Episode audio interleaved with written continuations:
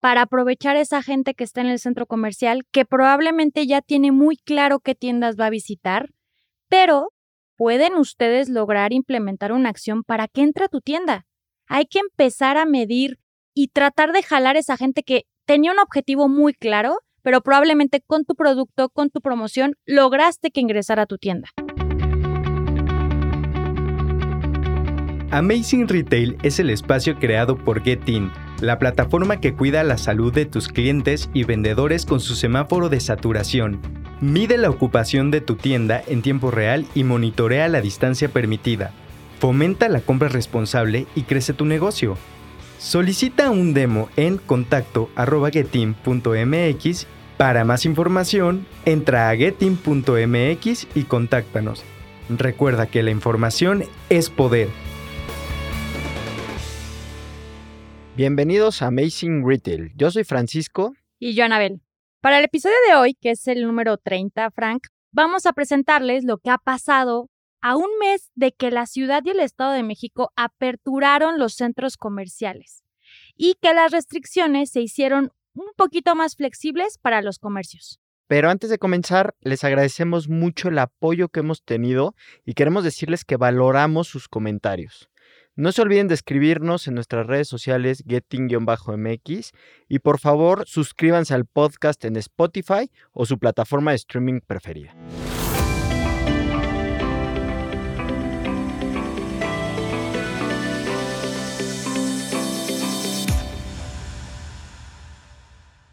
Pues muy bien, Frank. Para comenzar, les voy a explicar para qué es este análisis y por qué consideramos que era relevante ya que hay tres momentos en los que creemos que tenemos que evaluar o analizar cómo se comportó este febrero del 2021 después de que cerraron en la fecha más importante del retail, después de la noticia del 18 de diciembre que se cerraban todos los centros comerciales. Sí, justo hay que recordar que de las fechas más importantes para esta industria es obviamente fin de año, probablemente es la semana más importante en donde se concentra una gran cantidad de venta.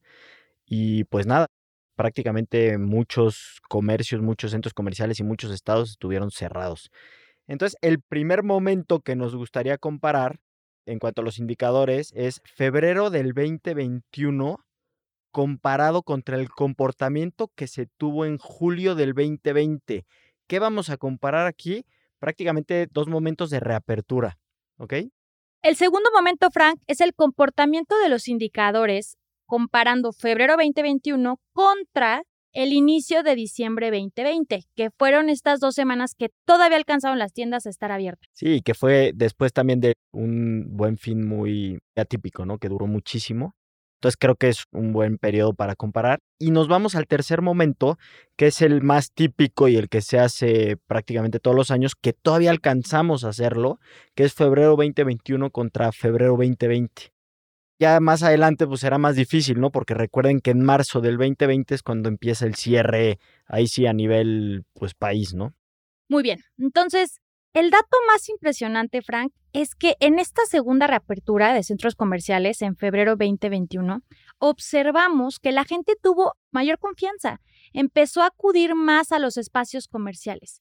Y es por esto que hubo un crecimiento casi del 70% comparado a la reapertura de julio 2020. Sí, o sea, es bien importante aquí enfatizar. Estamos diciendo que fue mejor esta reapertura que la del año pasado, que la de julio.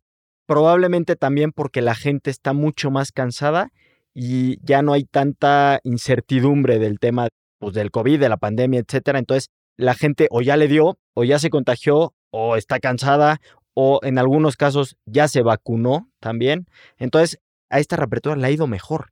Totalmente de acuerdo. O sea, antes de julio 2020 estábamos encerrados tres meses abren y como bien lo comentas, la gente no tenía tanta confianza, le daba un poco de miedo salir.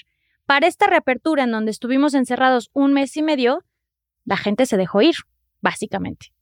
A lo que no le fue tan bien a febrero es cuando lo comparamos contra inicios de diciembre.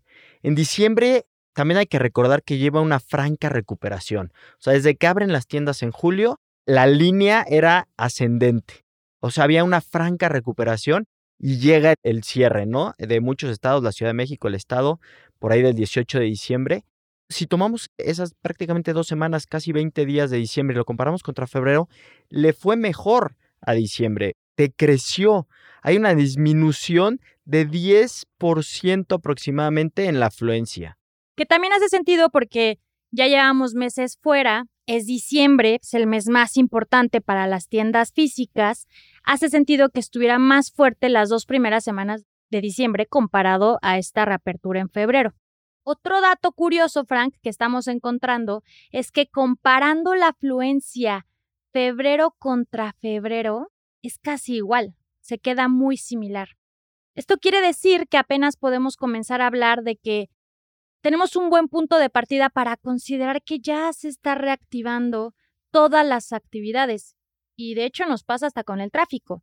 Ya vemos que hay más tráfico, ya vemos más gente en las calles, en los restaurantes. Entonces podríamos decir que ya estamos teniendo una recuperación que va a ir poco a poco. Aunque hay que tomar en cuenta que lo que veníamos también viendo históricamente era que cuando comparábamos año contra año, sí había algún incremento en la afluencia tiendas con tiendas o mismas tiendas contra mismas tiendas, por obvias razones no sucede este año, pero tampoco es tan grave, tomando en cuenta que hay muchas restricciones y que no podemos generalizar, obviamente, ¿no?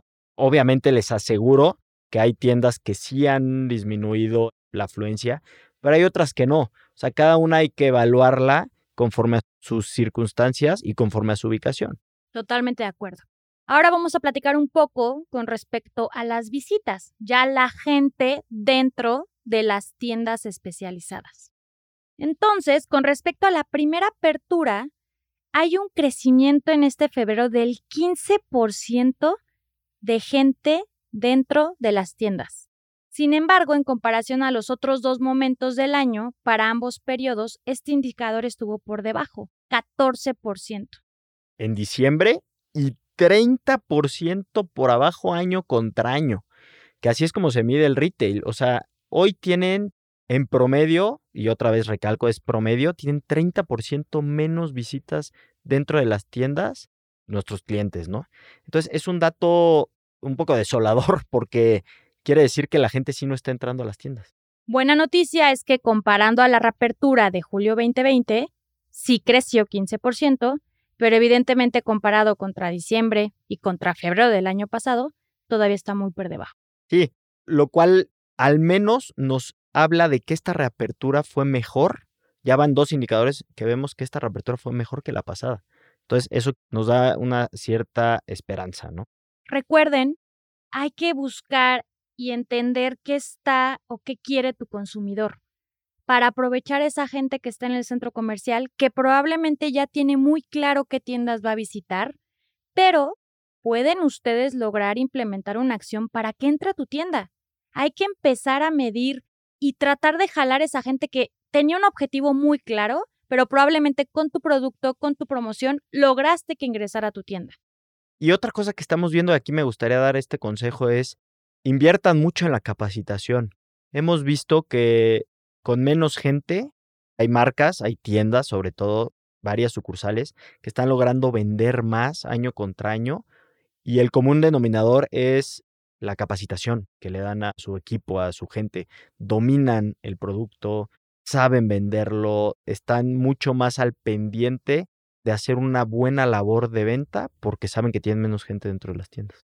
Y regresándome un poco al tema de atracción, hay algo interesante que estamos viendo en la información y es que en diciembre del 2020, las dos primeras semanas que todavía estaban las tiendas abiertas, la atracción, comparándola contra esta reapertura en febrero, se queda muy similar, se queda 4% abajo. ¿Qué quiere decir? Que la intención de visita tanto en diciembre 2020 como febrero 2021 es muy similar. Y repito, ya se ve que hay una, poco a poco, una reactivación en ese sentido. Y bueno, si empezamos a hablar de otro indicador, el tema de las transacciones, lo que se nos hace muy interesante es que hay menos gente dentro de las tiendas, pero las transacciones están incrementando un 4.5% en febrero del 2021. Y aquí es donde hace sentido lo que nos estaba diciendo el indicador de atracción. Ya que, como estamos viendo que se está manteniendo o recuperándose un poquito, pues hay un poquito más de gente dentro de las tiendas y por eso incrementan las transacciones. Pero al final seguimos estando muy por debajo comparado al 2020. Y para hacer el cierre completo de este análisis tenemos que hablar de la conversión de compra. Que recuerden este indicador nos dice el número total de personas que entraron a la tienda, cuántas hicieron una compra. En este ejercicio, Frank, vamos a ver dos contrastes. Con respecto al cierre del 2020, la conversión disminuyó casi 5%, pero en el análisis de febrero de este año tuvo un crecimiento del 12%. Les voy a explicar. Básicamente, si vemos febrero contra diciembre, en febrero sí disminuyó la conversión de compra. O sea, la gente tenía más interés de comprar en diciembre que en febrero, que, hace todo el sentido. Claro, estás de acuerdo conmigo, porque es diciembre, quieren sus regalos, es como la temporada alta. Pero si comparamos febrero 2021 contra febrero 2020, ahí es donde sí crece la conversión de compra, que es algo que hemos venido hablando. Después de teniendo esta pandemia, la intención de compra de la gente estando en el piso de venta es mucho mayor que antes del COVID. Aunque hay que seguir haciendo labor de venta. O sea, no por eso tenemos que inferir que todas las personas que entren a una tienda van a comprar. Que aquí otra vez vuelvo a recalcar, lo que comenta Frank es capacitación, capacitación, porque ya vimos con varios de nuestros clientes que gracias a la capacitación han logrado vender más con menos gente, lo cual podría ser impensable. Y creo que también nos estamos dando cuenta de un factor que lo hemos venido mencionando también, que hoy las tiendas también están subiendo la vara en cuanto a la conversión de compra. Se están dando cuenta que pueden convertir más alto haciendo una muy buena labor de venta y que no importa, digo que, es triste la situación, pero es una realidad que tienen menos gente, pero que cuando se vaya normalizando o vaya repuntando el número de visitas, la conversión no debe de bajar, ¿no? Y creo que eso es un gran reto para todos porque lo que nos puede llegar a suceder es que como ves más gente, pues ya no le pones el mismo empeño, ¿no? A la labor de venta. Sí, yo creo que ahí va a tener que ser un mix entre la cantidad de vendedores, porque también puede ayudar que hay menos gente en el piso de venta y los vendedores tienen más oportunidad de acercarte a ellos. Y hay algo que no se me olvida que nos dijo Héctor en un episodio, Héctor Cruzado, es mientras más el vendedor sepa sobre el producto y le pueda explicar y platicar al cliente, eso te ayuda a cerrar en mayor proporción la venta. Entonces, si un vendedor está capacitado, conoce su producto, hay poca gente que puede atender y darle el tiempo para explicarle, creemos que es lo que está ayudando a que también cierre en mayor proporción la conversión de venta. Ahora, cuando haya más visitas, cuando se recupere o esté igual que antes del COVID, yo creo que sí van a ser necesarios más vendedores en las tiendas o hay que encontrar la forma en la que no se pierda pues esa experiencia que están viviendo. Sí, sin duda. Al final lo que no pueden hacer las tiendas es desperdiciar a la gente que entra a la sucursal.